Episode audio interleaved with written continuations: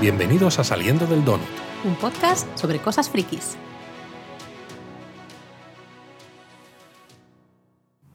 Y dos días después de nuestro episodio sobre Miss Marvel 2, pues nos toca hablar de la parte quinta de Obi-Wan Kenobi. Eso es, el episodio número 5 de Obi-Wan Kenobi. Eso que... es la parte quinta, sí. Sí, es lo que tiene.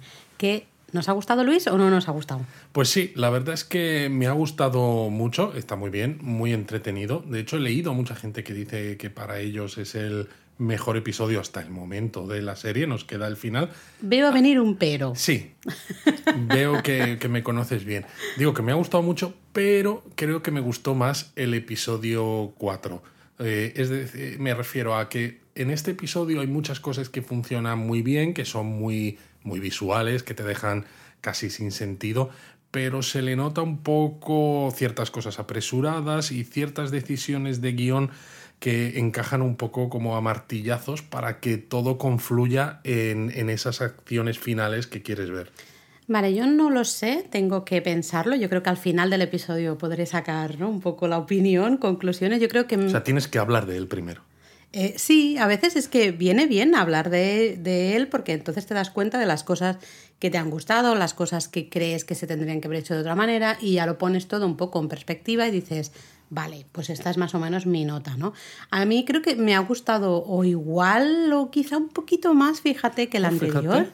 por algo en concreto que no vamos a decir todavía, pero algo en concreto que a mí me ha emocionado y me ha gustado mucho. Vale. Eso sí, yo sigo diciendo, de verdad, por favor, se hace extremadamente corto. Bueno, yo creo que podemos hacer alguna reflexión al final sobre esto y también por qué quizás esta serie en concreto sea tan corta, uh -huh. pero sí, la verdad es que se hace muy corto y yo creo que algunos de esos problemas que menciono, de los que luego hablamos en profundidad en cuanto empecemos a meter spoilers, de pues decisiones de guion que parecen un poco apresuradas, encajadas con calzador y demás, creo que tienen que ver un poco con el tiempo, sí. ¿no? Con la falta de desarrollo. Exacto. Creo la falta que de si tiempo. hubiera un poquito más de tiempo en el episodio, en los episodios, porque esto de que son cortos no es la primera vez que lo decimos, creo que la historia funcionaría de una manera más fluida.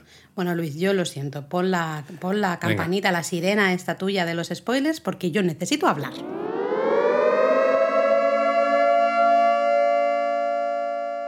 Vale, pues ya puedes hablar de todo lo que quieras, Laura. Bueno, es que claro, vamos a ver, el episodio empieza fuerte. De todas maneras, eh, decíamos antes de empezar diciendo que empieza fuerte, me lo estoy viendo venir. El episodio fueron creo que unos 42 minutos, una cosa así, es decir, mm. relativamente cortito si quitas las letras y demás, y me da que el episodio nuestro va a ser bastante más largo. Que Puede el ser, que hay mucha chicha, hay mucha chicha para sacar. Pero aquí. bueno, decías que empieza fuerte. Empieza muy fuerte porque de golpe y porrazo estamos ahí en Coruscant y vemos a Obi-Wan entrenando con Anakin. ¿Por qué te has frenado? Porque es un momento dramático, es una pausa dramática, ¿no? Pues luego te la corto en la edición. no, no puedes cortar pausas, tienes que dejar estas pausas dramáticas.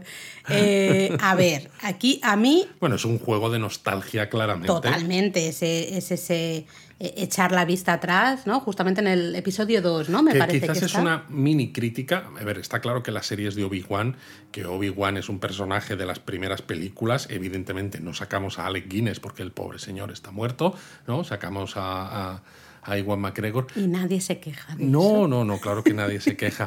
Lo que quiero decir es que a veces eh, parece como que Star Wars, ¿no? Que, porque también es una de las cosas que ha dicho Taika Waititi acerca de su proyecto de Star Wars, que todo tiene que girar en torno a, por ejemplo, él decía, a la saga Skywalker, ¿no? Y dice, y quizás es una de las cosas por las que está un poco agotado, ¿no? El tema de Star Wars, que para mí no y sigue siendo interesante, pero claro, porque yo ahora mismo soy el target de Disney Claro. y Star Wars porque me están contando historias de los personajes con los que yo crecí, pero es como centra- seguir centrando mucho todo lo que se Pero hace de la Star saga Wars en todo eso. Skywalker al final es que delimita. Delimita mucho, claro. ti- eh, claro, hay unas líneas muy claras, hay Y como cada- unas y- barreras y, cada muy claras. vez tienes las cosas más marcadas. Exactamente, entonces no te puedes salir de ahí, ¿no? Y yo creo que esto es algo, pues bueno, que puede hacer daño, ¿no? A ciertas propuestas, eh, ciertas series, como quizá es este caso de que, claro, hay cosas que tú sabes que Obi-Wan no se va a morir, tú sabes que, ¿no? Hay que ciertas Darth cosas... tampoco. Claro, que- tú lo sabes, Sí, entonces... tú sabes que prácticamente nadie se va a morir eh, y dices, pues ya está, se van a morir todos los, Los que son otros. personajes nuevos. Exactamente, ¿no?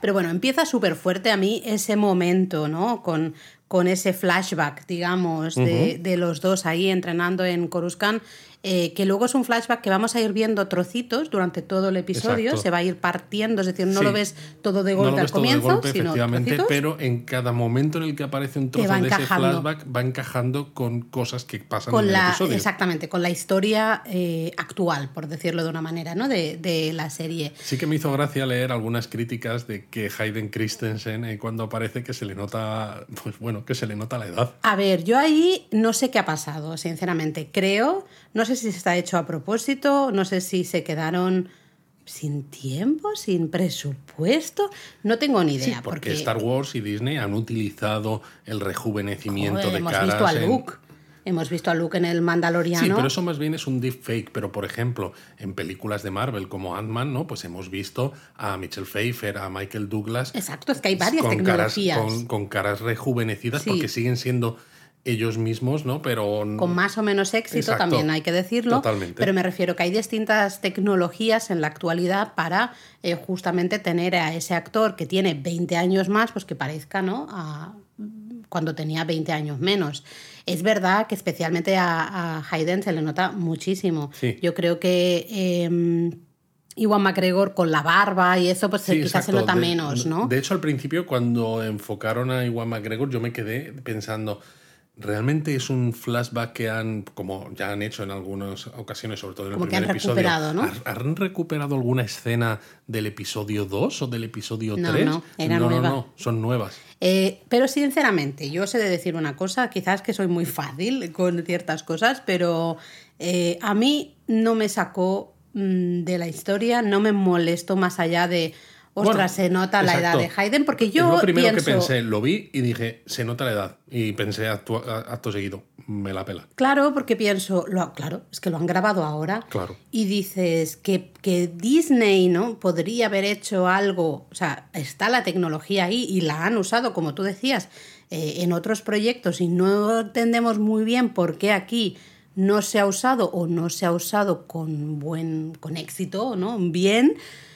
Ya nos enteraremos, supongo, si la pandemia habrá tenido algo que ver, no tengo ni idea, pero yo en el momento en que dije, bueno, pues sí, se nota a Hayden un poco más mayor, bueno, los dos, ¿no? Y tal, dije, bueno, claro, es que está grabado ahora. Y ya está, y me dio absolutamente Es que igual. yo creo que es eso, ¿no? Debe darte absolutamente igual porque lo que importa es la historia que cuentes y lo hemos hablado en episodios de otras series y demás. Estamos hablando en este caso de ciencia ficción, hay que hacer una suspensión de la incredulidad porque estás con Jedi, naves espaciales, extraterrestres Que no es y real demás. todo esto, Luis. me estás diciendo que no es real. Bueno, en, otro- en una galaxia muy lejana, sí. Ah, pues entonces. Pero lo que yo quiero decir es que, o sea, si estás dispuesto a creerte todo eso, es que más te da que la cara de Hayden Christensen no sea perfectamente la cara que tenía hace 20 años cuando Sí, se es estrenaron extraño. la- las precuelas. Es extraño porque es un gran proyecto, ¿no? De Star Wars y de, de Disney y dices, no entiendo qué ha pasado ahí. Si ha- es que no lo sé, tendremos que ver en Bueno, un de futuro todas si maneras, hay hablábamos algún en tipo algún de otro programa. episodio eh, si hay algún tipo de programa de, eh, de estos que hacen de em, hablar con los directores o cosas así y que nos cuenten si ha habido alguna decisión sobre esto o simplemente ha sido, pues bueno, la pandemia o no sé. A ver, ¿Que puedo nos hablar? cuenten. Sí, claro. Ah, no sé, es que como parece que no me dejas. De verdad. No, yo estaba diciendo que lo mencionamos en otro episodio, que hay problemas con, eh, a veces con los efectos especiales eh, hoy en día, porque hay pocas empresas que los hagan, tienen mucho trabajo y tienen unas exigencias de tiempo tan brutales que es que llega un momento que no son capaces de, dar el resultado que esperas, ¿no? Lo mencionábamos con la She-Hulk que salía en el tráiler. Mm, exacto, que era mm, de verdad bastante penoso en ese aspecto, pero ahí era un tráiler, yo pienso que da tiempo o les debería dar tiempo a mejorarlo para el producto final y aquí ya estamos hablando del producto final, esto ya ha salido, ¿no? Entonces, bueno, pero vamos, que me da igual, ¿no? En ese, en ese flashback vemos a un, a un Anakin muy impaciente, eh, deseando ganar a toda costa. Vemos ahí realmente, ¿no? Como, como tiene las semillas, digamos, del lado oscuro, ¿no? Del dejarse llevar por esos deseos de ser siempre el ganador, cueste lo que cueste. Pero no las ha plantado todavía. No las ha plantado, están ahí. Bueno, sí las ha plantado, pero no han salido todavía, ¿no? Eh, y, y, esto al final tiene mucha importancia en el propio episodio, lo veremos en el desarrollo de la historia actual, ¿no? Del, del episodio, porque aunque está claro que Anakin barra Vader, ¿no? Ya es más fuerte que Obi-Wan. Obi-Wan con su mindset así mucho más tranquilo, eh, no está estresado, ¿no? Eh, por ganar, eso hace que justamente sea al final más poderoso. O sea, nos muestra que al final no todo es el, el poder físico, En el poder bruto, de la fuerza. El poder en bruto. De verdad, el poder No, de la claro, fuerza. el poder eh, como tal, como Sí, únicamente exacto, sí, sí, sí. capacidad, ¿no? De decir, eh, dominas mucho, Es que te he entendido mal, capacidad. pensaba que habías dicho un chiste de los tuyos, por eso he Jo, dicho. por una vez que digo algo, algo decente. No, eh, al final, o sea, te- lo que aprendes, digamos, del episodio es que el poder no controlado, aunque sea mayor, mm, no tendrá o no, quizá no tenga los mismos resultados, ¿no? La potencia sin control no sirve de nada, que ya decía Pirelli hace años. Ahí está, campaña pues venga. Pirelli, ¿por qué no nos No, patrocina, patrocina? patrocina saliendo del dono. Exactamente, ¿no? Eh, bueno, y de hecho es eso, ¿no? Hay un movimiento ahí eh, eh, no, que parece, ¿no? Que Anakin ha ganado la, la partida, ha ganado la jugada. Parece que Obi-Wan no tiene... Porque le quita la espada láser a, a Obi-Wan. Exacto, pero luego hace justamente un, un movimiento como muy tranquilo, como muy controlado, ¿no? Como muy en plan de wise y, y al final... eh, Le quita el sable a, a Anakin. eso es, ¿no? Y, y gana, digamos, la... Y le dice, ¿no? Mientras no controles esto y mientras sigas teniendo todas estas ansias, por eso sigues siendo un aprendiz y por eso todavía no serás un maestro. Exacto, y esto lo vemos ah, en, el desarrollo del capítulo y nos muestra durante con esos flashbacks y todo lo que vemos durante el del episodio, que ahora luego podemos hablar, que hay un trauma ahí brutal. O sea, se nota claramente que ya Vader, ¿no? Darth Vader no ha superado nada de esto. O sea, está, está enfadado con el mundo, enfadado con pero la yo vida, lo que me enfadado con pregunto todo. es qué es lo que no ha superado, porque dices, no quiere volver a ser bueno, ¿no? Aunque bueno, no, claro, pero es él quiere ganar a toda costa. Parte de la historia de Star Wars, sobre todo cuando se hicieron las precuelas, era cambiar el foco de Luke a Anakin, ¿no? Porque realmente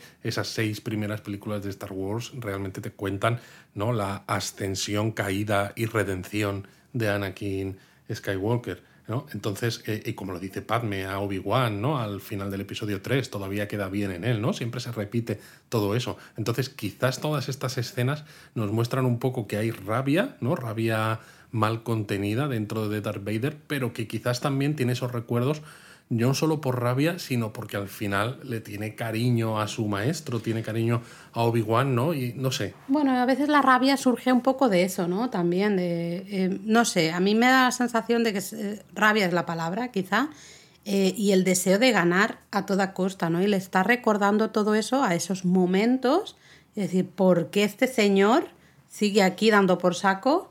Mm, le tengo que ganar, o sea, tiene que ser, tengo que librar esa última batalla contra él y ganarle. O sea, parece que evidentemente Darth Vader lo único que quiere es ganar. O sea, eh, humillar a Obi-Wan. Sí, y, y, ¿no? con esa rabia de, de ganar. Pero bueno, decíamos en el episodio anterior, decíamos, por favor, por favor, eh, por favor, Obi-Wan, lleva a Leia a Alderaan. Leia es lo más importante, llévala a Alderaan. Ya no la lleves a ningún otro lado. Sabíamos perfectamente que, no, iba a pasar, era episodio 5, así que tocaba ahí o que no estuvieran en Alderaan. Evidentemente, vemos que no van a Alderaan primero, sino que tienen primero que pasar a recoger al resto de esos proto-rebeldes ¿no? que hay. Se explica de una manera, bueno, pues bastante convincente, ¿no? Al final no es. Obi-Wan el que puede decir, coge la nave y llévame a Alderaan.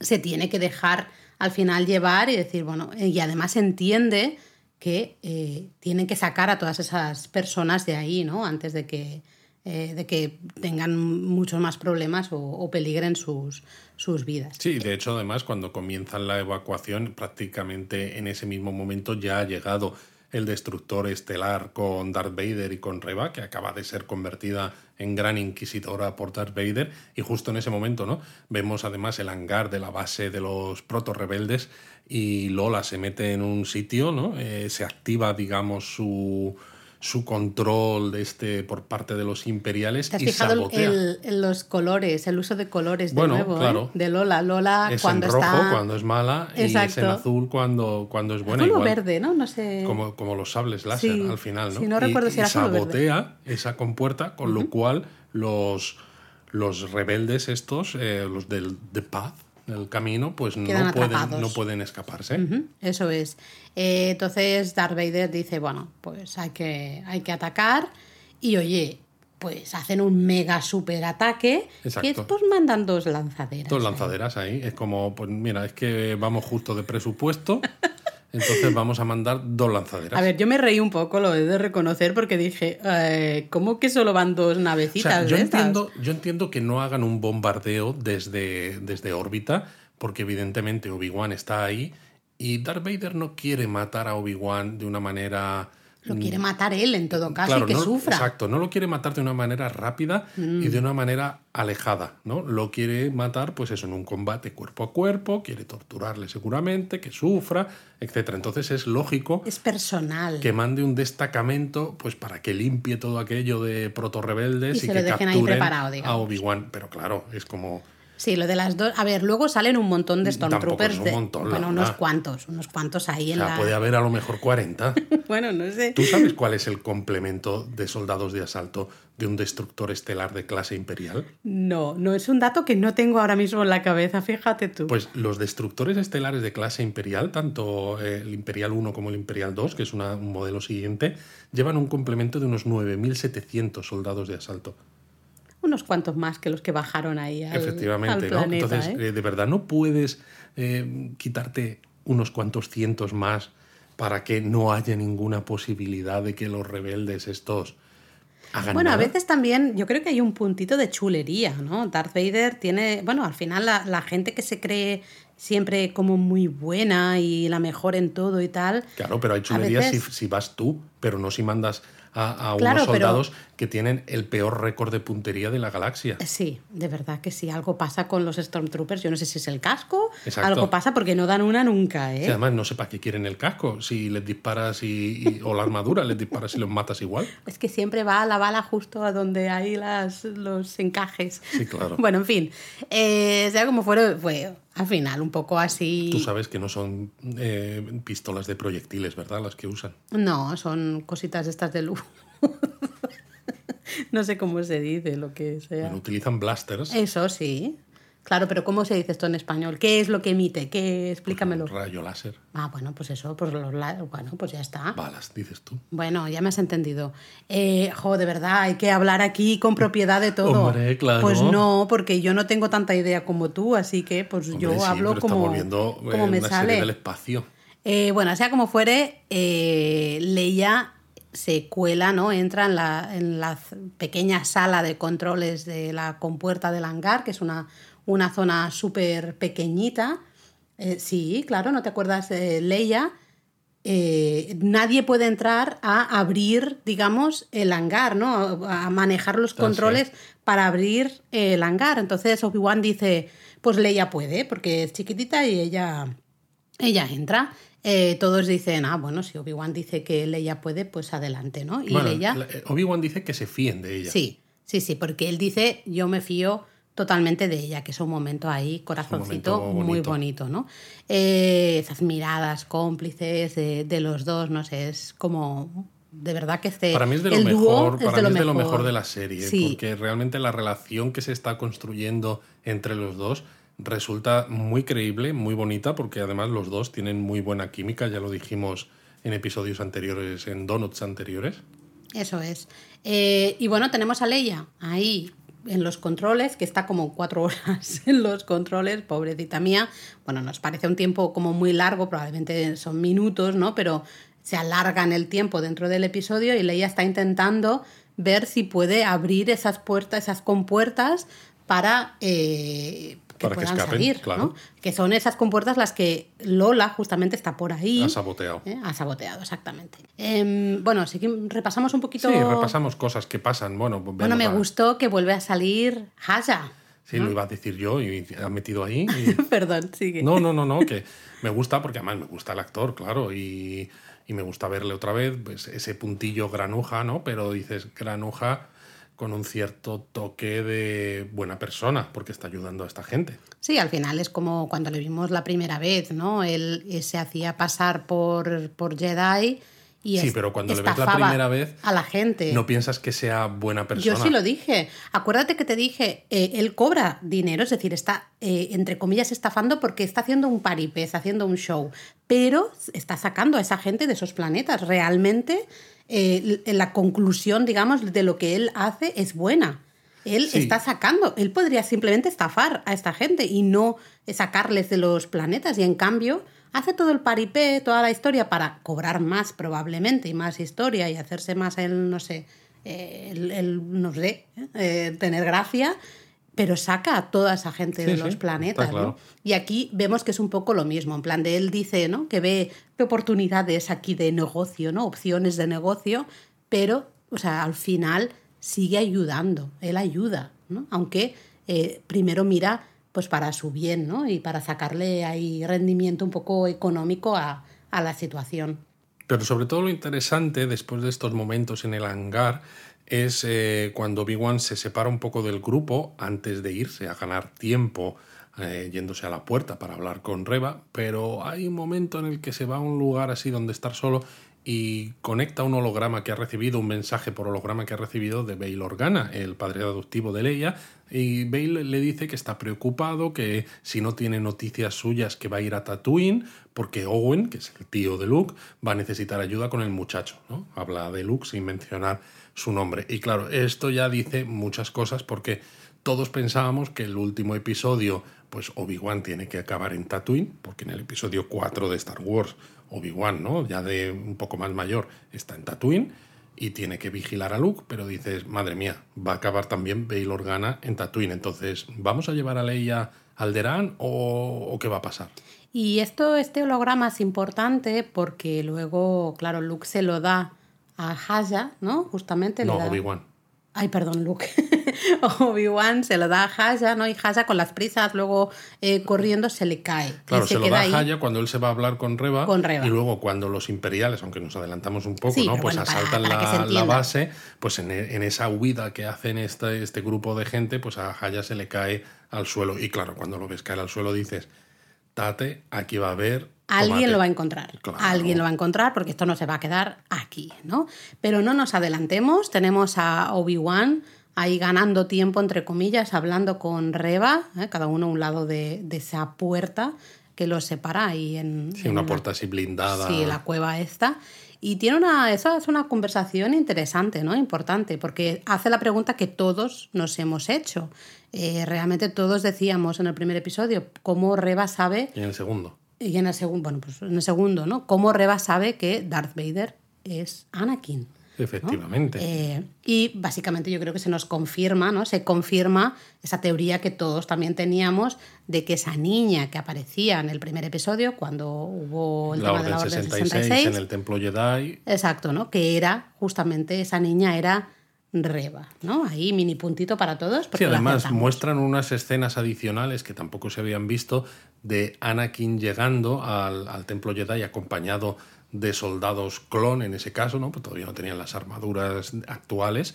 eh, y se ve cómo eh, empieza a lanzar mandobles con el sable láser a diestro y siniestro, que evidentemente no tiene mucho detalle, menos mal, porque se empieza a cargar a todos los niños que hay en ese templo. Es, esa escena es brutal. La cara, también un momento que se La ve cara la de cara. pánico. Y la cara de Anakin, que se ve, ¿no? Ya Sí, la cara desencajada. de, del, no sé si loco, eh, no sé, Furioso, furioso, rabioso. rabioso, total, ¿no? Eh, a mí se me quedó marcada, o sea, se me ha- yo cierro los ojos ahora y la, veo esa imagen, ¿no? Me pareció tremendo. Además, claro, entiendes que eh, la perspectiva de la niña, ¿no? La niña ve y piensa, nos van a salvar, y de golpe es todo lo contrario, ¿no? Ve esa masacre a su alrededor, de la que sabemos que sale porque se hace la muerta. Y se, esconde con los cuerpos de los compañeros asesinados. Terrible, o sea, no me extraña que Reba esté mal de la cabeza porque esto es un trauma brutal. Ella no le dice a Obi-Wan que lo que quiere es vengarse de Darth Vader y que está esperando el mejor momento. Entonces, claro, mm. Obi-Wan intenta ganarla para su causa, pero yo creo que es está clarísimo en ese momento que es una causa es una causa perdida, porque ya lleva muchos años metida en el lado oscuro, por, vale que será por la intención que tiene ella de poder tener no solo de tener más fuerza, de tener más capacidad para enfrentarse a Darth Vader, sino también, pues bueno, para no atraer la atención sobre sí misma, pero claro, es que lleva muchos años pues haciendo de inquisidora, matando gente sensible a la fuerza. Claro, y que además en la propia sed de venganza es... Es lado oscuro. es lado oscuro, ¿no? O sea, lo que la lleva al final a eh, hacer el paripé, entre comillas, de, de, yo estoy al lado oscuro, pero realmente no, dices, ya, pero es que realmente sí, porque ¿no? con esta sed de venganza que tienes, realmente has caído ahí al 100%. Quizás, quizás eh, puede haber una parte de crítica de la serie, porque claro, hasta este momento no hemos visto nada que nos indique hmm. que Reba tiene esta sed de venganza. Entonces, claro, resulta poco creíble, ¿no? Que en este momento del quinto episodio, porque conviene a la historia para lo que las cosas que pasan luego, te, te llegue Reba y te diga, no, yo en realidad lo que quiero es matar a Darth Vader por lo que me pasó cuando yo era niña, dices. ¿Cómo? Sí, porque... Si no, he visto nada, me has mostrado a Reba en varias escenas, en Tatooine, en este otro planeta, en el segundo episodio, y mm. es muy chunga, exacto. Y nunca hay ninguna cosa que digas, parece que tiene esta sed de venganza, al contrario, ¿no? Parece que es súper ambiciosa y que lo que quiere es eh, estar pues en la cima de los inquisidores. Exactamente, ¿no? Convertirse en gran inquisidora y ser un poco la mano derecha, digamos, de Darth Vader, ¿no? Estoy de acuerdo contigo. Creo que deberían haber puesto alguna, alguna imagencita, algo, alguna pista en el episodio 2 o en el episodio 3, por ejemplo, para que nosotros teorizáramos un poco sobre eso, ¿no? Del y si, oye, fíjate, y si no es tan mala como parece, o si, o, si tiene una agenda diferente, ¿no? Pero es que, claro, ves esto en este episodio quinto y dices, te lo has sacado de la manga, hmm. ¿no? Y te lo has sacado porque conviene para la historia. Bueno, sea como fuera, al final Reba eh, que también eso es gracioso, ¿no? Porque están, están los Stormtroopers tirando ahí. Sí, eso también me hace mucha gracia cuando Reba ordena el, bombardeo contra la puerta blindada. Es que ya no sé cómo llamarlo, el, sí, el ataque. Y llegan los rebeldes que están dentro y dicen, tienen, eh, ¿qué dice? Tienen láseres pesados o algo de eso, ¿no? Y no consiguen derribar esa puerta, pero en cambio está Reba ahí hablando con Obi-Wan y con su, con su espada, con el sable láser, chush, ¿no? Ya la, la abre directamente. Bueno, claro, porque mete el sable láser que atraviesa la puerta. Bueno, pero si es tan fácil, entonces los soldados que han estado haciendo todo es ese rato. Bueno, supongo que dirá Reba que lo que no quería, porque si sospechaba que podía haber rebeldes detrás de la puerta, que de hecho lo sabía, con las armas apuntando, si Reba se pone en primera fila ¿no? a meter el sable láser para destruir la puerta, va a recibir todos esos disparos, que siendo sensible a la fuerza, podría haberlos evitado con el sable láser, igual que hace Obi-Wan. Pero dice, bueno, yo prefiero que disparen los soldados de asalto y yo me quedo en un segundo plano. Total, que tenemos a los pobres proto-rebeldes ahí que se tienen que, tienen que salir por patas un poco, ¿no? Retirarse hacia, más hacia el interior, la zona del, del hangar, donde claro, tenemos, recordamos a Leia que está todavía ahí batallando eh, con los cables para ver si puede abrir las compuertas. ¿no? Y en este momento tenemos a Tala, eh, un momento que para mí fue el momento más bonito del episodio. Yo he de reconocer que a mí se me cayeron lagrimillas ahí me emocionó mucho y me emocionó porque, de nuevo... La... Y eso que no la conocemos de hace mucho. Primero, a ella no la conocemos de hace mucho, pero a mí la actriz me parece que hace un papelón. Lo hace porque de, en el primer momento que aparece la, la abrazas, digamos, ¿no? Vas, vas con ella. Y luego el droide la muerte, entre comillas, ¿no? del droide. ¿Cómo puede ser que te emocione la muerte de un droide? Pues emociona, emociona muchísimo. Un droide, ¿no? Que está del lado, más mudo, no habla, pero está del lado de estos proto-rebeldes y que lo que hace al final, pues eso, es eh, disparar también contra los soldados de asalto que están entrando y que cuando ya le disparan, digamos que con su cuerpo protege a, protege. a Tana. Y, y hay un momento súper bonito que vemos solo eh, la cara de ella iluminada por la luz que emite el, la cabeza, digamos, del droide, ¿no? Solo, ella solo está iluminada por esa luz que emite la cabeza del droide. Súper bonito. Y cuando, claro, se apaga la luz del droide, porque digamos que entre comillas Se muere. desactiva, claro. ¿no? Eh, y ella ya también está a punto de morir, ¿no? Y se apaga la luz y es cuando ella se sacrifica por sí, el que es un momento interesante. De toda esta escena, eh, incluso en los momentos previos, es muy interesante porque esa primera cueva que protege las primeras puertas de la base es bastante pequeña y aunque no hay muchos soldados de asalto, porque lo que decíamos, no han enviado muchos y tampoco hay muchos protorrebeldes, como el espacio es pequeño, de repente te encuentras unas escenas en las que están todos amontonados y da como yuyu, da, da como... Dicen, madre mía, es que es un combate cuerpo a cuerpo de una manera brutal. Y claro, en esa escena en la que Tana está mal herida, protegida por el cuerpo del, del droide, Obi-Wan intenta llegar hasta ella. Obi-Wan intenta salvarla, pero claro, los soldados de asalto siguen disparando. Entonces Obi-Wan tiene que deflectar los disparos. eh, y claro, eh, no puede acercarse hasta el cuerpo de ella. Y entonces es cuando ella utiliza un detonador termal, ¿no? Pues del estilo de los que utiliza Leia disfrazada de cazarrecompensas en el retorno del Jedi, por ejemplo, ¿no? Para amenazar a Java, pues para explo- explotar todo aquello y darles un poco de tiempo a sus compañeros. Es un momento muy bonito. Yo de verdad que me emocioné muchísimo. Me da mucha pena que Tala no, eh, no siga. Ya, claro, te lo esperas, ¿no? Justamente. Bueno, es uno de los pocos personajes que es Que es nuevo, nuevo. con lo cual es uno de los pocos que puede morir. Pero me da, me da mucha, me da mucha pena porque me ha gustado mucho el personaje. sí. Me hubiese gustado seguir viéndola hasta lo mejor como parte de esa proto-rebelión que se va a convertir en rebelión después y ya se morirá en otro que, por momento. cierto, ¿no? Confirmamos que es Tala y no Tana. Sí, Luis, es Tala. Ya sé que a ti te gusta más el nombre de Tana, no sé por qué. No sé, a mí me quedado. sonaba. Quizás es que vocalizan mal en la serie. Es Tala. Yo, te- yo estaba segura que era Tala, pero es- bueno, es igual, no pasa nada. Tana, Tala, total, ya está muerta ya no Exacto, ya no importa. No, hablando en serio. eh, Y total, se, se ha reventado con un detonador termal. Si Ay, tampoco de quedan verdad. restos para poner en una, en una tumba ni pero nada. qué momento más triste. Es que toda esa escena está tan bien hecha, con esa luz tan, tan, tan bien hecha, súper emotiva. Que entonces. Hay gente que se quejaba de que como son personajes que no has tenido, no los has conocido demasiado, que emocionalmente no tienes conexión. Y yo, No lo, lo que, yo lo que creo es que hay gente que Estás muerto por dentro. y que están, exacto, están muertos por dentro, claramente. Porque yo, yo estaba llorando. O sea, es que a mí toda esa escena a mí me, me puso los pelos de punta, ¿no? Me, me, me gustó mucho. Y al final ves ese sacrificio de Tala, es un poco el terminar de abrirle los ojos a Obi-Wan, Es que entre encima comillas, acaba ¿no? diciéndole May the Force be with you. Bueno, que dices, momentazo, "Oh God, que la fuerza te acompañe. Oh my God. Claro, entonces yo creo que esto ya es. eh, pone un poco más los cimientos de Obi-Wan de, de decir. Vale, o sea, yo a lo mejor no puedo hacer grandes cosas, Bueno, ella le dice, ¿no? No se necesitan poderes para, para hacer que las cosas sean mejor, porque le cuenta un poco la historia Sí. de que ella, cuando estaba en el imperio, ¿no? Pues estuvo en sitios pues masacrando familias Claro. sensibles a la fuerza, incluyendo niños, eso, y ¿eh? que no podía hacer nada. Y dice, esta es mi manera de, de hacer algo. de hacer algo exactamente, ¿no? Y al final cualquier pequeño, por más pequeño que sea, cualquier acción al final suma, ¿no? Todo, todo suma. Así que bueno, eh, fue el momentito más emotivo, a mí me gustó muchísimo, fue muy, muy bonito. Eh, y, y baja ya Darth Vader, ¿no?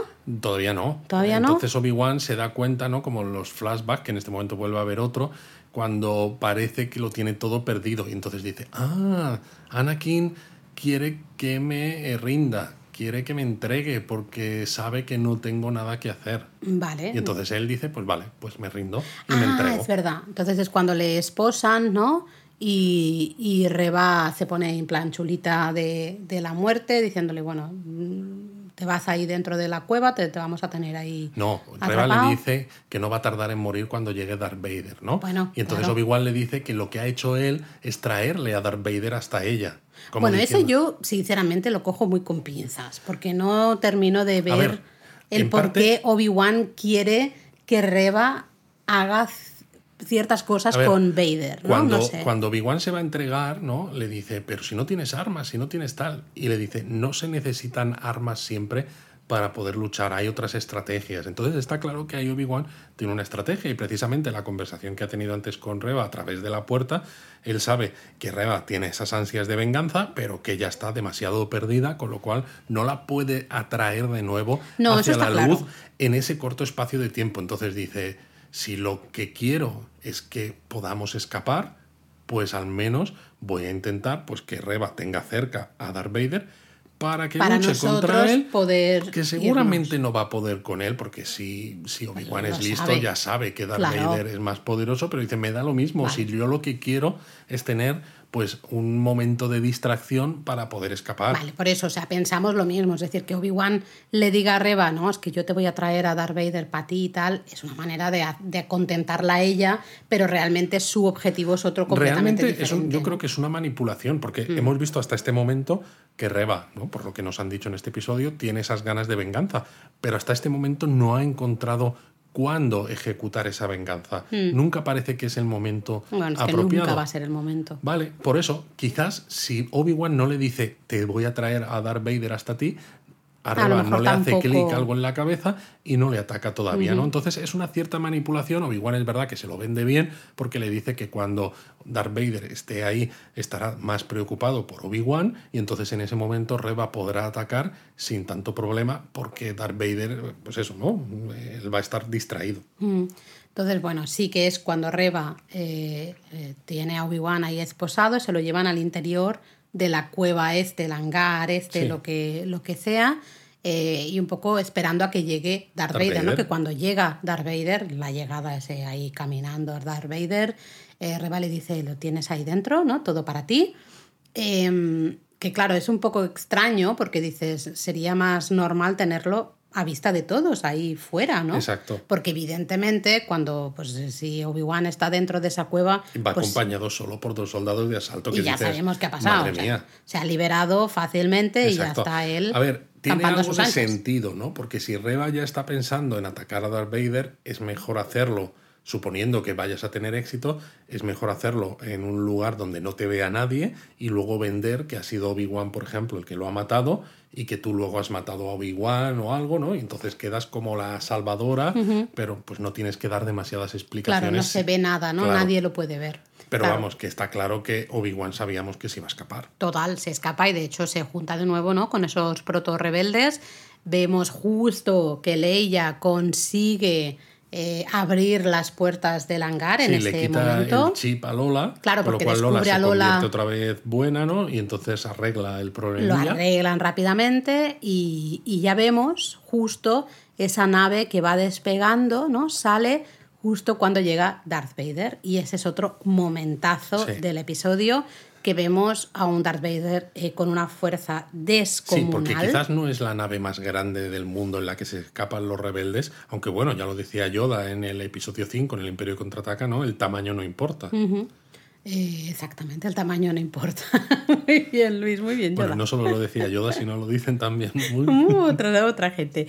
Eh, entonces vemos esa imagen con Darth Vader manteniendo ¿no? esa nave que no pueda salir ahí y usando la fuerza saco llevándola incluso a aterrizar y forzadamente. destrozando, ¿no? quitando esos paneles de- del exterior de la nave para ver qué hay dentro, quién hay dentro, ¿no? qué hay en el interior de la nave. Es una escena brutal, porque además, claro, luego cuando vemos los trozos de la nave destrozarse, que piensas, Dios mío, Dios mío, ¿cómo van a salir de esta? Entonces ves una segunda nave despegar, ¿no? Y te das cuenta de que han utilizado esta primera de señuelo, porque claro, cuando la segunda despega, ya sí que no le da tiempo a Darth Vader a utilizar la fuerza para, para hacer que esa Ya nave está, no, no despegue. Entonces tenemos, les tenemos eh, que se han ido, justo al menos eh, ahí, ahí nos quedamos. Y claro, entra Reba justamente para atacar a eh, Darth Vader. Bueno, no sabemos muy bien si para atacar o no, porque se ve que entra y se, la- tal como la enfocan, no, se nota, le- la enfocan la cara que se lo está pensando, ¿no? Y entonces toma la decisión de... Pero como para no pensarlo, de- has visto a Darth Vader eh, eh, usar la fuerza para mantener esa nave en el suelo, quitarle ahí parte de los paneles exteriores, fuselaje, no sé qué. O sea, yo me estaría haciendo pipí encima, sinceramente. Por eso digo, ¿no? Que es raro que en ese momento se decida atacarle, porque es un momento además en el que dices, ya no está Obi-Wan, con lo cual Darth Vader no está distraído y encima Darth Vader está, Está rabioso furioso, claro. y furioso porque se le ha escapado eh, Obi-Wan cuando pensaba que lo tenía ya bajo control y cuando tienes más rabia y más furia y más de todo es cuando el lado oscuro es más fuerte. Entonces es a quién se le ocurre atacar a Darth Vader en un momento en el que él está a tope del lado oscuro. No sé si es porque Reba ya ha llegado a un punto que dice Ya no puedo más". puedo más, ¿no? Exacto, ya me puede esta rabia, me puede este dolor, esta, ven- esta venganza, Dice, siempre se repite la misma historia. todo me puede, ¿no? Entonces es, mira, es igual, ahora o nunca, aunque sé que probablemente ahora no va a ser y no es. Vemos a Vader eh, jugar Es que con ella. con ella. Vamos, de una manera, ella venga desesperada, intentar atacar y el otro en plan, ay, qué pesada, ya vuelve aquí otra vez, a ver, venga, te freno un poquito, espera, no sé qué, no sé cuántos, ¿no? Es interesante ver ¿no? cómo convierte esa espada láser que tiene en espada de doble, de doble filo, que Sí, se sospecha cuando ves la, la forma que tiene el, eh, el mango, ¿no? la empuñadura, que es así como con una guarda eh, de forma circular, pero no lo habíamos visto hasta ahora, ¿no? Y en este momento sí que ocurre, pero luego pues la espada no se queda como partida en dos y Darth Vader se queda con los dos trozos de, de la, de la espada Digamos que hace el mismo movimiento que hemos visto en los flashbacks que Exacto. había hecho Obi-Wan con Anakin, ¿no? Ahí en. Coruscant, ¿eh? de robarle ahí de último momento el sable. Que resulta curioso porque hace los mismos movimientos, que es una manera como de demostrar eh, he aprendido lo que mi maestro me intentaba enseñar, pero sin embargo sigue estando hasta el, hasta el cuezo del lado oscuro. Bueno, porque ya, de nuevo, ya ha llegado a un punto de no retorno, ¿no? Yo creo que es difícil. Eh, bueno, ¿qué pasa? Que Reba acaba muy mal herida, la vemos Bueno, es ahí. que le clava la espada láser, no le atraviesa como la zona del estómago. Bueno, yo así. después de ver Boba Fett, eh, o Boba Fett, como dice Buenafuente, después de ver Boba Fett, eh, que reconstruyen ¿no? a, a la protagonista eh, ahí parte del estómago y demás, eh, yo ya digo, estos son menudeces, son No, está claro. Esto o sea, no mientras nada. no estés. Bueno, esto es un poco, pues eso, como, como lo de la, eh, la princesa prometida, ¿no? El milagroso Max, ¿no? Cuando le llevan al, al hombre de negro, ¿no? Y le dicen, es que está muerto. Y dice, no, está muerto en su mayoría, pero no está muerto totalmente, ¿no? Entonces, mientras no estés muerto totalmente, en el universo Star Wars, ya sea con temas así de droides, ¿no? De componentes eh, robóticos o con los tanques Bacta, estos que tanto te gustan a ti, pues puedes estar solamente muerto en su mayoría y revivir.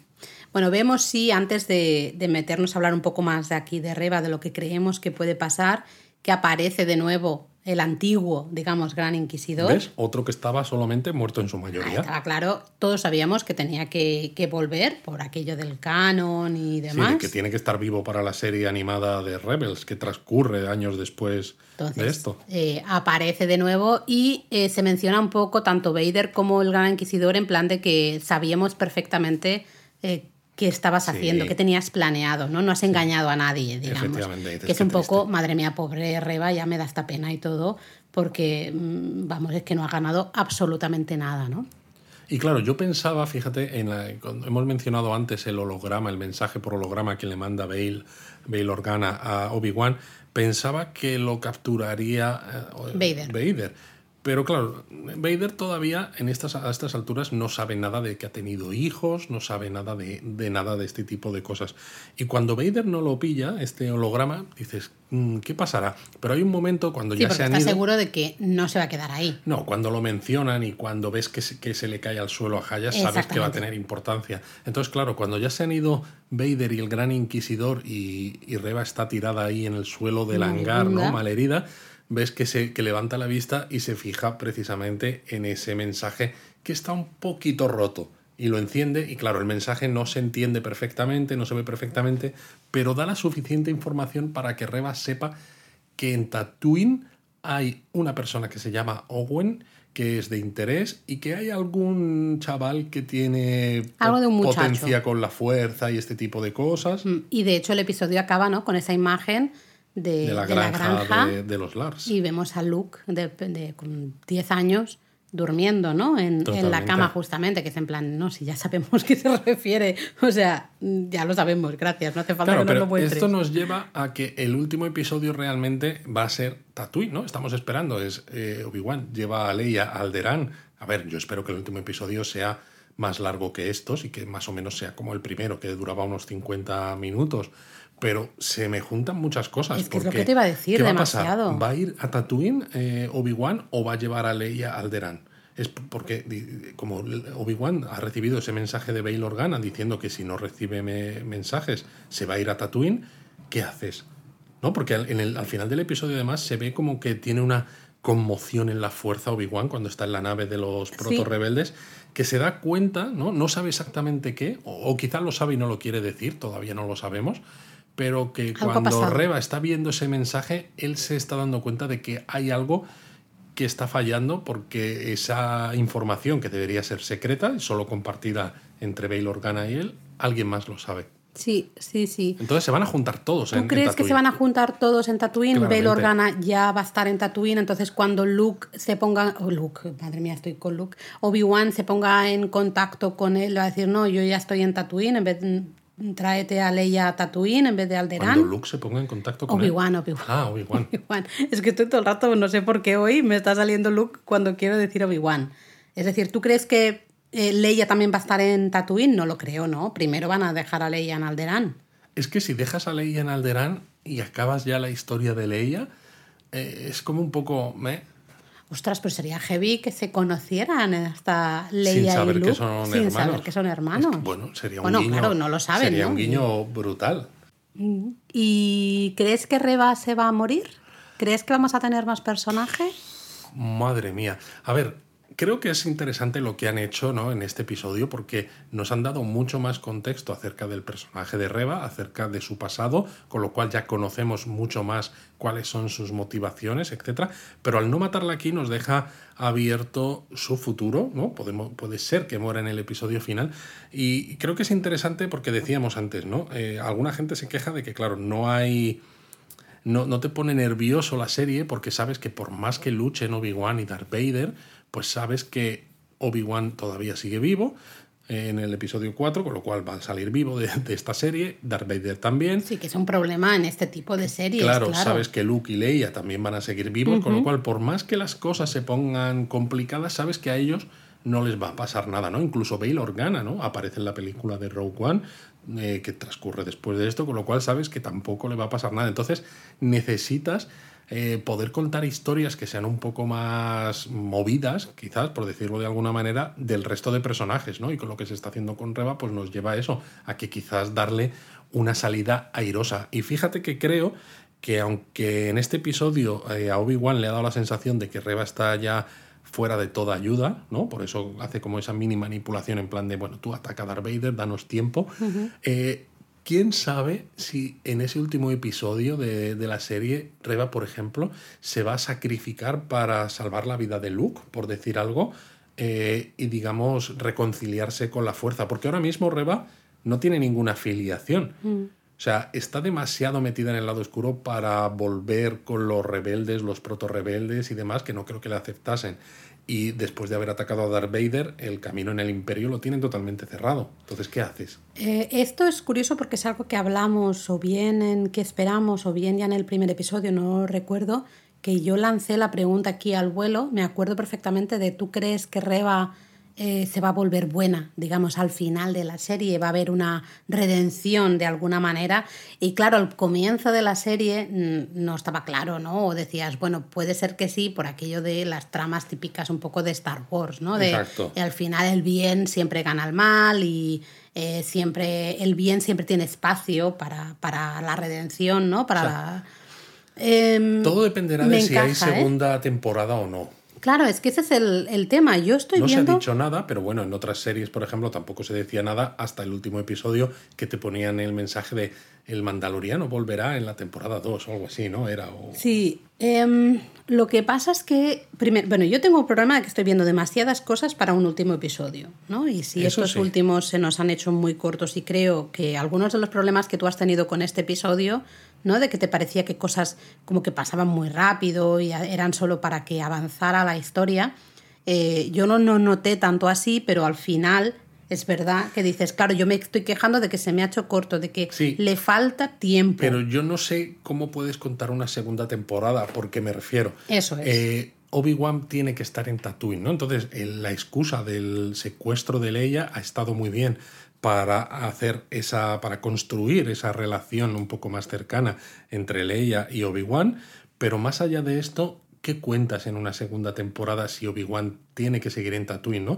Al final, si sigues haciendo temporadas, lo que va a pasar es que pienses, madre mía, Obi-Wan se supone que tiene que estar en Tatooine vigilando a Luke y está por toda la galaxia menos en Tatooine. Eh, yo no creo que haya segunda temporada. Mm, Me encantaría, pero no creo que la haya también porque me parece que también está bien tener historias Exacto. de principio y fin y ya está. Y ya y está. esto es este momento, nos apetecía hacer esta serie, ¿no? Recuperar ciertos personajes como el, el Obi-Wan de, de Ewan McGregor y, y explorar un poco qué puede haber pasado en ese tiempo en el que no tenemos películas, ¿no? No, no tenemos la historia escrita en, en películas. No creo que haya segunda temporada por lo que tú dices y también porque creo lo que decíamos al principio, que el partir, ¿no? El tener unas historias ya de un principio y un final, que son películas y ya está explicado, eh, al final es muy difícil, Es muy difícil. conseguir hacer una historia eh, buena, que, Pero- que- que digas, que, que te marque, ¿no? Pero es verdad que si no hay segunda temporada hay muchas cosas pendientes para el último episodio, muchas cosas pendientes con lo que nos, has con- nos han contado hasta ahora en la serie, pero también con ese elefante en la habitación ¿no? que no se está hablando y es, es que ahora mismo en el quinto episodio Darth Vader está rabioso porque se le ha escapado Obi-Wan, es decir, Darth Vader sabe que Obi-Wan sigue vivo y sin embargo, en el episodio 4 de las películas, ¿no? Una nueva esperanza, la Star Wars original, cuando llegan a la estrella de la muerte, hay un momento que Darth Vader, ¿no?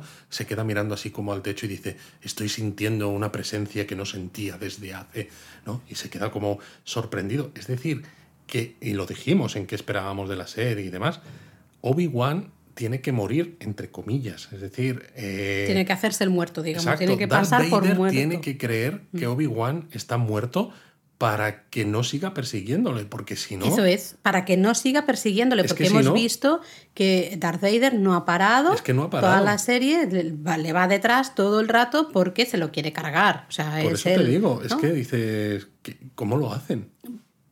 No sé, es que, claro, por eso yo no sé si no van a llegar a Tatooine. O sea, Tatooine va a ser el final, final, final del episodio. Porque si tú eres Obi-Wan, quieres proteger en principio a Luke de Darth Vader, Darth Vader te está siguiendo por Sí, todas partes es y te vas a Tatooine. también, No tiene sentido se lo pones en llevarle bandeja, a ¿no? donde está tu protegido. Claro. Lo que, lo que quieres hacer en todo caso es conseguir que se crea que tú estás muerto para que tú ya puedas volver, pero eh, distraerle y llevarle, eh, si es posible, al extremo opuesto de la galaxia. Claro.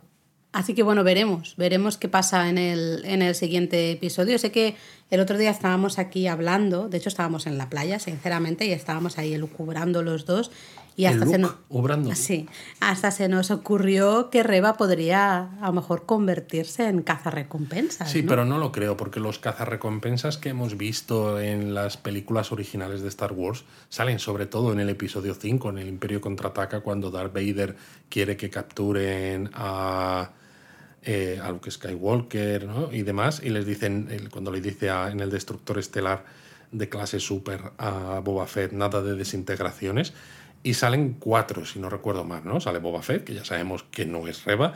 Sale Dengar, que tiene cara, ¿no? Eh, tiene como una especie de turbante, no, tampoco es Reba. Sale un robot, ¿no? Que es IG-88, que es de- del parecido al robot de, que sale en el Mandaloriano en la primera temporada, ¿no? Que interpreta Taika Waititi. Y sale eh, Zucus, que es un extraterrestre, con Pero lo no cual hay tampoco... más, cazar, hay más cazarrecompensas. en- Cazarrecompensas hay muchos, eso- pero que hayan salido no. Que ya han salido, no, pero a lo mejor yo lo que decía es intentar pensar en si algún personaje que no tiene ni nombre, que haya salido en la, en la trilogía original, hasta de pasada, ¿eh? que lo hubiésemos visto en algún bar de esas, unas tabernas de esas, la cantina, eso no me sale la cuatro. palabra. Yo qué sé, no Podría sé. ser. Ay, eh, yo tampoco lo creo. Yo sinceramente creo, Yo que creo que Reba- darle un final al personaje. Sí. Y porque además es lo que decíamos, los, eh, los inquisidores acaban muriendo todos, por eso cuando empieza Star Wars, la primera película, no quedan inquisidores, se los tienen que cargar porque como en esa película no hay, ¿no? dices, "Mm, de alguna manera me los tengo que quitar de en medio de la historia, ¿no? Entonces a Reba te la tienes que quitar de en medio también, que sí, que si la metes de cazar recompensas oculta... Y se pues queda bueno, por ahí en el mundo y nadie se me de extrañaría, ella, ¿no? me extrañaría. Mm. Em, se nos abren muchas preguntas al final de, de este episodio, realmente, ¿no? Sí, bueno, Lo que ¿qué pasará con la decíamos- información que tiene Reba en sus manos? Eh, Claro, porque Darth Vader todavía, como has dicho tú, ¿no? Todavía no sabe que tuvo hijos. La información ahora mismo Bueno, Reba, Reba. no sabe que esas personas importantes son hijos, hijos, hijos no, de pero que están relacionados y algo sucede, algo, algo pasa. sucede, sí. Porque claro, además ves ese holograma, ¿no? Y el mensaje dices, uy, encima mandas un mensaje a esta gente que está huyendo y demás, es algo grave, ¿no? Es algo importante, no sabes Es que exactamente qué. menciona pero- el holograma el nombre de Owen, que justo te acuerdas que tienen un momento ahí en Tatooine, Owen y Reba, precisamente, claro. que dices, madre mía, madre Es mía". verdad, es verdad. Así que no sé. De todas maneras, te digo, el episodio creo que mi crítica es que tiene como trampas de guion. ¿no? Eh, a ver, en cualquier película, en cualquier serie, eh, el guion siempre está escrito para que todo encaje y todo nos lleve hacia la conclusión y hacia un clímax que sea pues por todo lo alto, ¿no? Y más en este tipo de series o películas. Lo que pasa es que cuando el guion está bien eh, escrito, estas cosas no se, no se notan tanto, ¿no? Y yo creo que aquí, precisamente porque eh, los episodios son tan, son tan cortos, canta mucho, canta mucho todas esas opciones, ¿no? Por ejemplo, no tiene mucho sentido, ¿no? Lo que decíamos, que no nos hayan mencionado que Reba tiene estas ganas de venganza o demás, ¿no? Sí, es como ahí, estoy, todo- ahí estoy contigo. es todo Deberían haber puesto alguna, alguna pistita en algunos Claro, otros porque episodios. es todo muy apropiado justo para que todo encaje, porque si no la historia se te Mm, no complica. ¿no? Mm. Eh, por ejemplo, que no manden casi soldados de asalto cuando podrías haber mandado muchos más y, y haber hecho pues el, eh, el ataque a la base proto-rebelde mucho más efectivo, ¿no? No mandan casi naves y dices, a ver, señores, eh, ustedes quieren capturar a Obi-Wan, ¿no? ¿Sabes? O sea, tienes a Lola que ha saboteado esa, esa compuerta del hangar, pero vamos a ver que, que un, un destructor estelar imperial tiene un complemento de naves también muy grande, ¿no? Pero es que En no ves que son los 72 tíes.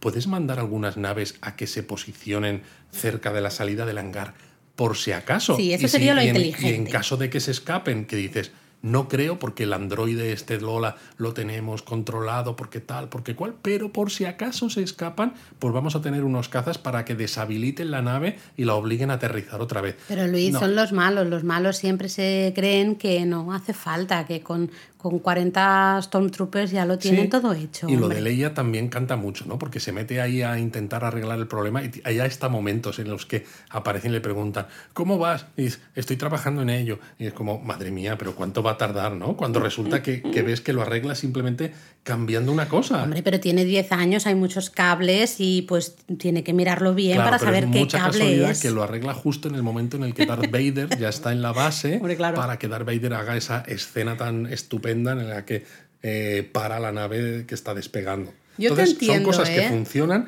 para llevarnos a esos puntos del final del episodio que nos quieren contar, pero claro, está hecho todo de una manera un poco sloppy.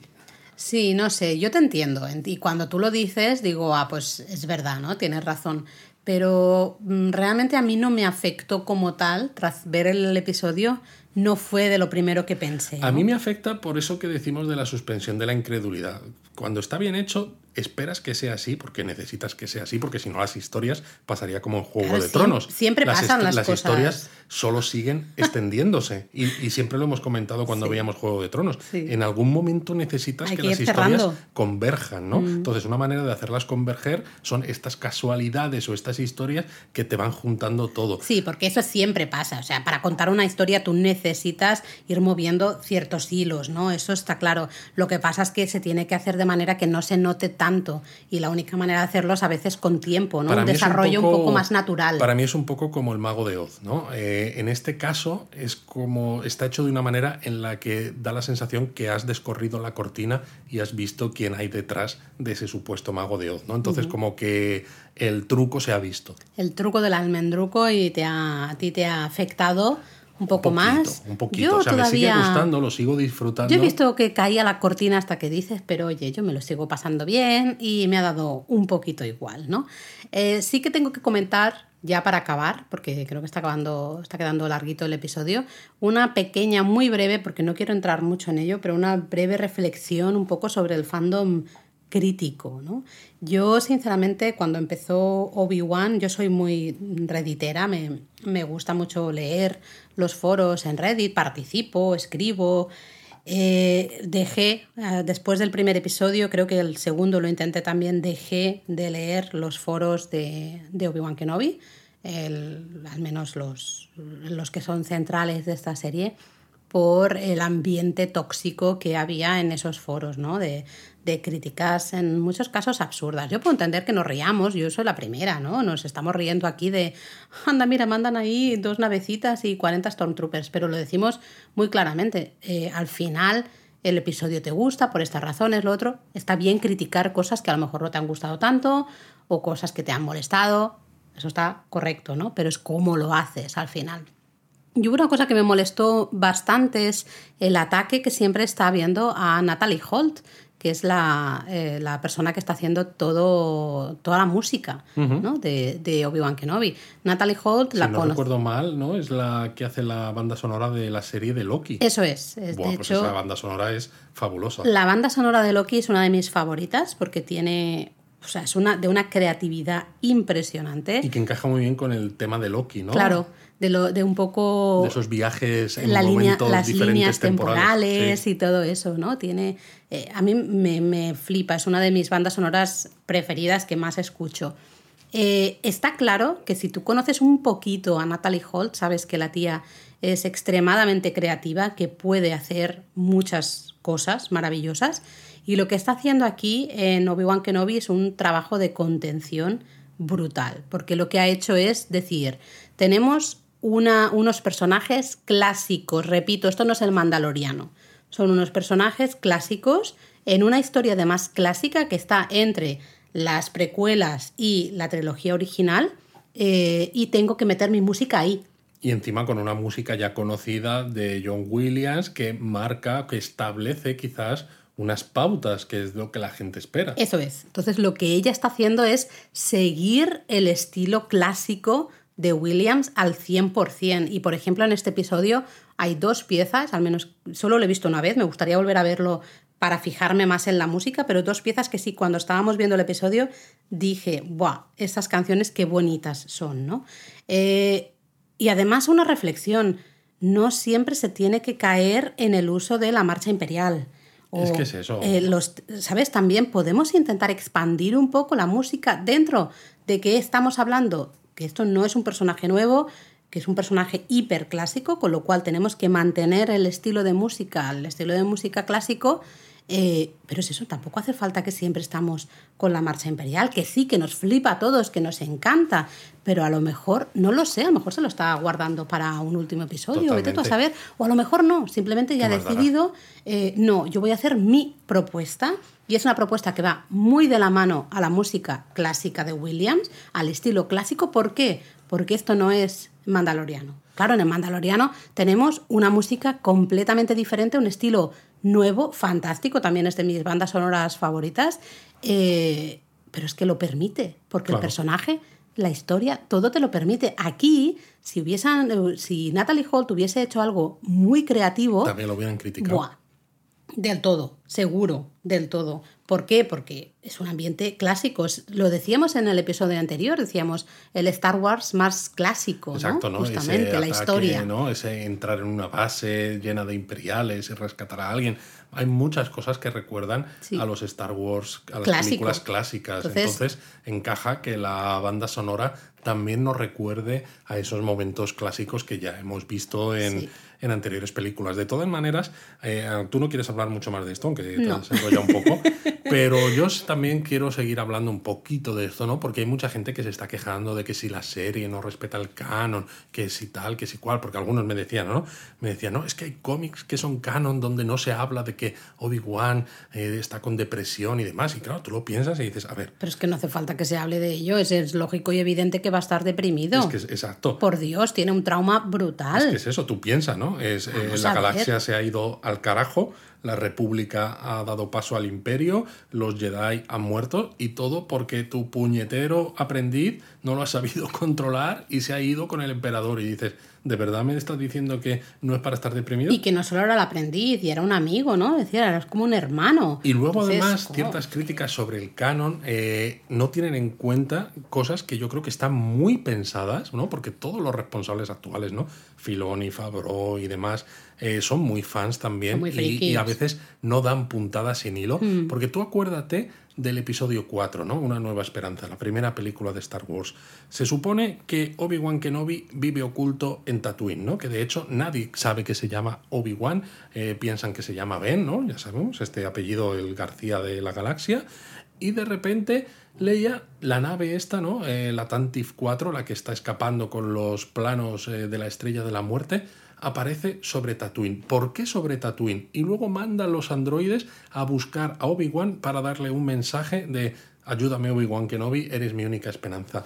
Y claro, viendo esta serie te, da, ¿no? te, te hace pensar, dices, pero ¿cómo sabe Leia que Obi-Wan sigue vivo? Primero, ¿cómo sabe Leia que Obi-Wan, esa persona que todo el mundo se cree que está muerto, que ya no existe, está en Tatooine? Porque anda, que no hay planetas en la galaxia. O sea, es que es como, va súper dirigido. ¿Por qué? Porque Leia tiene ese conocimiento y encaja muy bien con el hecho de que Leia sepa de Obi-Wan y que tenga esa relación un poco más eh, cercana que estamos viendo en esta serie. Sí, es que me parece, todo eso me parece precioso. Se confirmará, digamos, ¿no? se cerrará el círculo en el episodio de la semana que viene, ¿no? Probablemente. The circle is now complete. Sí, sí. Eh, como último, mm, un poco las críticas a la parte técnica. Lo hemos hablado antes con el tema del rejuvenecimiento, me cuesta decir esta palabra, facial, especialmente de, de Hayden en esos flashbacks. Yo no sé si eh, la serie se vio muy afectada por el tema de la pandemia, entiendo que sí. Sí, bueno, estamos viendo todas las series de Disney Plus de cómo se hizo tal serie, cómo se hizo tal otra serie, y en todas ellas se ve a los actores, a los directores y demás con sus pantallas. Eh, pantallas, mascarillas, etcétera. Es lógico, ¿no? Yo, yo aquí eh, hay que romper una lanza, ¿no? Porque estamos hablando en favor de, la serie, porque estamos hablando de que los episodios son cortos, pero claro, eh, es una serie eh, de un gasto importante, ¿no? tanto en actores, porque al fin y al cabo no, son baratos, ¿no? Y un McGregor y demás, por tema técnico también, y hay unos compromisos de, eh, poner la serie a disposición del público en un momento determinado, que evidentemente en lo peor de la pandemia se retrasaron estrenos y tal, pero a estas alturas retrasar la serie hubiera sido... Perder más dinero. Exacto, problema. Y además también estoy seguro de que los guionistas debieron pensar, ¿no? Si podemos hacer episodios en lugar de que duren 35 minutos, que duren todos y cada uno una hora. Pero claro, eso es a lo mejor doblar el número de escenas. Doblar el número de escenas significa doblar el número de oportunidades de que alguien del equipo de positivo en coronavirus y, se y haya que parar el, rodaje, posponerlo. Que eso también cuesta dinero. Eso también cuesta dinero y cada, eh, cada momento, cada retraso, lo que hace es que se va acumulando. Es como una pelota que se va haciendo más grande y al final es un problemón. Entonces, yo creo que en, estos, en, una situación así de pandemia, eh, lo que se intenta es, queremos contar esta historia, tenemos más o menos estas líneas directrices, y queremos contarlo de la manera más efectiva posible, es decir, con las menores escenas y con el menor número de momentos en los que haya que juntarse todo el mundo para evitar ocasiones de, que demos positivo. Por eso también, por ejemplo, en este episodio, la cueva, ¿no? Este, el hangar este de los proto rebeldes. hay poca gente. Al final, exactamente, ¿no? Realmente ves que son siempre pocos los que están juntos, ¿no? Eh, ahí yo creo que ha tenido mucho que ver. Por eso digo que hay que ver las series estas que estamos teniendo en estos momentos, ¿no? Ya desde WandaVision hasta prácticamente todavía las actuales, porque bueno, todavía sigue habiendo un poco de psicosis con esto del coronavirus, hay que verlas un poco en este contexto, ¿no? Es como la escena final de WandaVision en el, en el pueblo, ¿no? En Westview, que ya la comentaremos cuando hagamos el rewatch y así hacemos episodios de saliendo del donut, pero bueno, es un poco más de lo mismo. Al final lo que cuenta yo creo es que disfrutemos, que nos den más historias de, de este mundo que tanto nos gusta, de Star Wars, que veamos naves, que veamos desarrollo de personajes, que veamos más historias de personajes de los que habíamos tenido poco conocimiento y bueno, pues todo esto es Totalmente. positivo. O sea, estar 20 años sin material. A pesar que es decir Star Wars. Star Wars, no. Eh, es estar 20 años sin material y que te vengan con, con series, ¿no? Ahora, fantástico y maravilloso. O sea, donde hay que. Bueno, no hemos estado 20 años porque hemos tenido la, la trilogía nueva, ¿no? También. Exacto, Pero me refiero eh, que haya material, que haya cosas por ver. O sea, que tengamos trabajo aquí de, de, ostras, tenemos que ver esta serie, luego tenemos que ver esta otra, ¿no? No tenemos tiempo Eso de grabar los, los podcasts. Es fantástico. Entonces, yo no me quejo, pero sí que creo que es una reflexión que tenemos que hacer todos, ¿no? De decir, bueno, pues a lo mejor esta serie A lo en mejor otro no es momento exactamente la serie tal que ellos cual la querían habían hacer. planteado, Exactamente. sino que han hecho lo mejor que han podido. podido en las circunstancias actuales. Y sí, me diréis, es que ya está, es que es Disney, tienen mucho dinero. Bueno, tendrán mucho dinero, pero también tienen muchos gastos. No deja de ser una empresa al final. Y creo, sinceramente, que, que se han visto, en este caso, muy afectados por la pandemia. Y nosotros, como espectadores, creo que está bien que seamos un poco también comprensivos. Es decir, prefiero que hayan sacado esta serie a que se hubiera- quedado congelado el proyecto Totalmente. y hasta 2026, por ejemplo, no lo hubiésemos visto. Pues yo prefiero verlo ahora, aunque sea pues con a lo mejor algunas cositas que dices, uy, esto no sé por qué ha pasado Exacto, así. ¿no? sí, ¿Por sí, yo lo prefiero. O sea, por- porque una cosa es que luego lo comentes, ¿no? Y digas, oye, pues esto a lo mejor se nota un poco, tal, en los episodios son muy cortos, pero al menos estamos pudiendo hablar de ello y estamos pudiendo disfrutarlo. Total, y fíjate si nos está gustando, a pesar de ¿no? todas las cosas que pueda haber, que dices, ojalá hubiera una temporada 2, Ojalá. que no lo creemos, pero Ojalá. ojalá la hubiera. Pero bueno, en una semana estaremos aquí otra vez comentando el final de la serie. Madre, mía, al final ya. Ya nos llega al final. Qué fuerte. Qué fuerte. Se ha pasado muy rápido esto. ¿eh? Demasiado. Mm.